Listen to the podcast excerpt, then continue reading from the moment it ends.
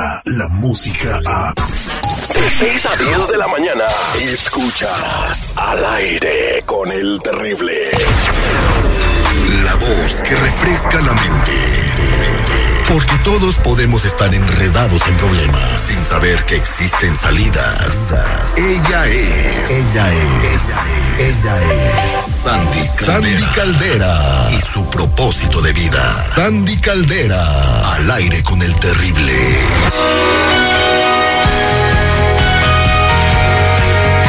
Estamos de regreso al aire con el terrible al millón y pasadito listos para platicar con Sandy Caldera. ¿Qué pasó, Citripio?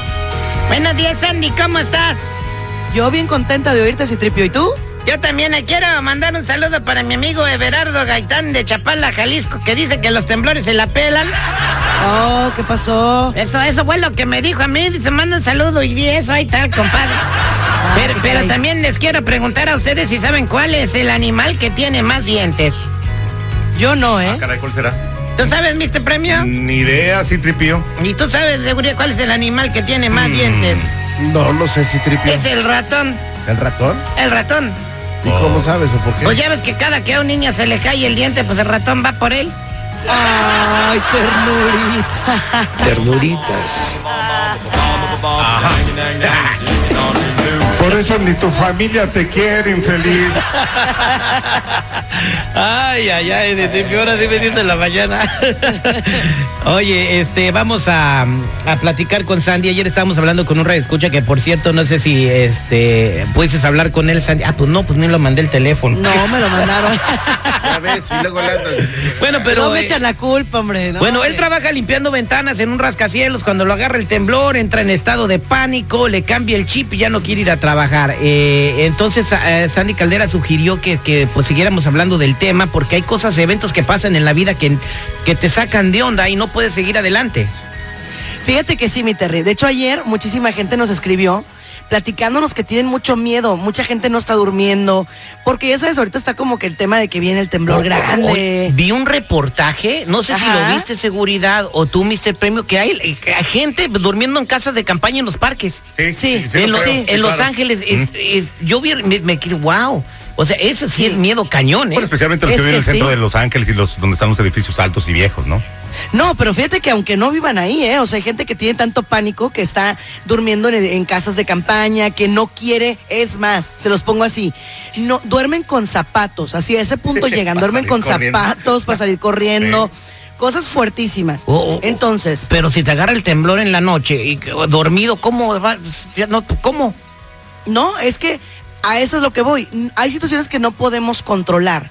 Muchas de las situaciones que nos van a llevar pues al cielo, ¿verdad? esperemos en Dios, no las podemos controlar. Entonces, a ver familia, ¿qué se hace en estos casos? ¿Cómo enfrentar la ansiedad en estos casos? Primero que nada, hacer todo lo que tienes que hacer para estar preparado, sí.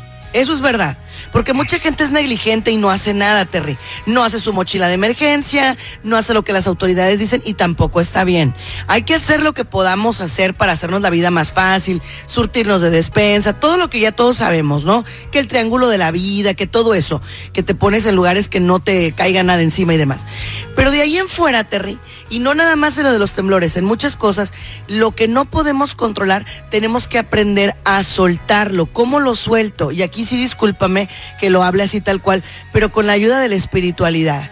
Cada quien decide en qué creer, mi Terry, pero sí es importante que sepamos eh, que hay áreas espirituales a las que nos podemos acercar y recurrir. ¿Por qué? Porque lo humano, Terry, nos gana. Y si no controlamos todo desde el punto de vista humano, es cuando entra la ansiedad y la depresión. Oye, Sandy, pero hay otra manera también mucho más fácil de, de hacer lo que tú dices, el A ver. Venga. ¿Sabes cómo? Pues aflojas el cuerpo y ya, digo.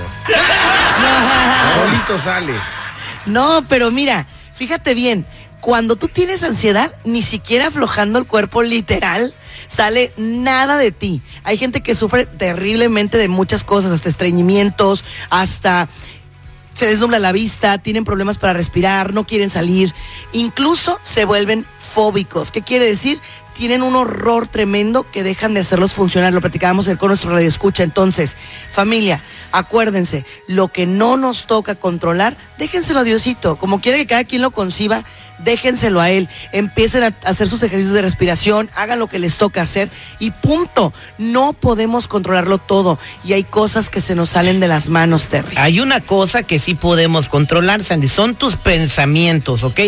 Ok, temblor mañana, no sabemos si va a pasar. Así es. Migra, no sabemos si va a pasar. Te vas a atropellar, te vas a morir, no sabemos si va a pasar. Te van a correr del jale, no sabemos si va a pasar.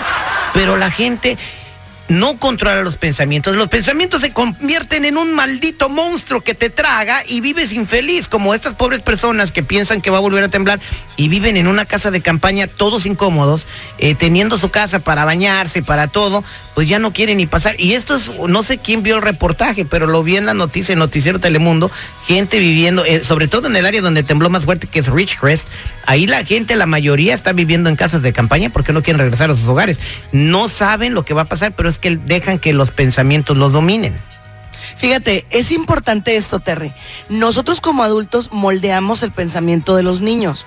Si tú estás súper asustado, tu hijo, tu, pequeño, va a andar súper, súper asustado también. Nosotros volvemos gente ansiosa, nosotros somos focos ansiógenos, hacemos a la gente ansiosa o depresiva.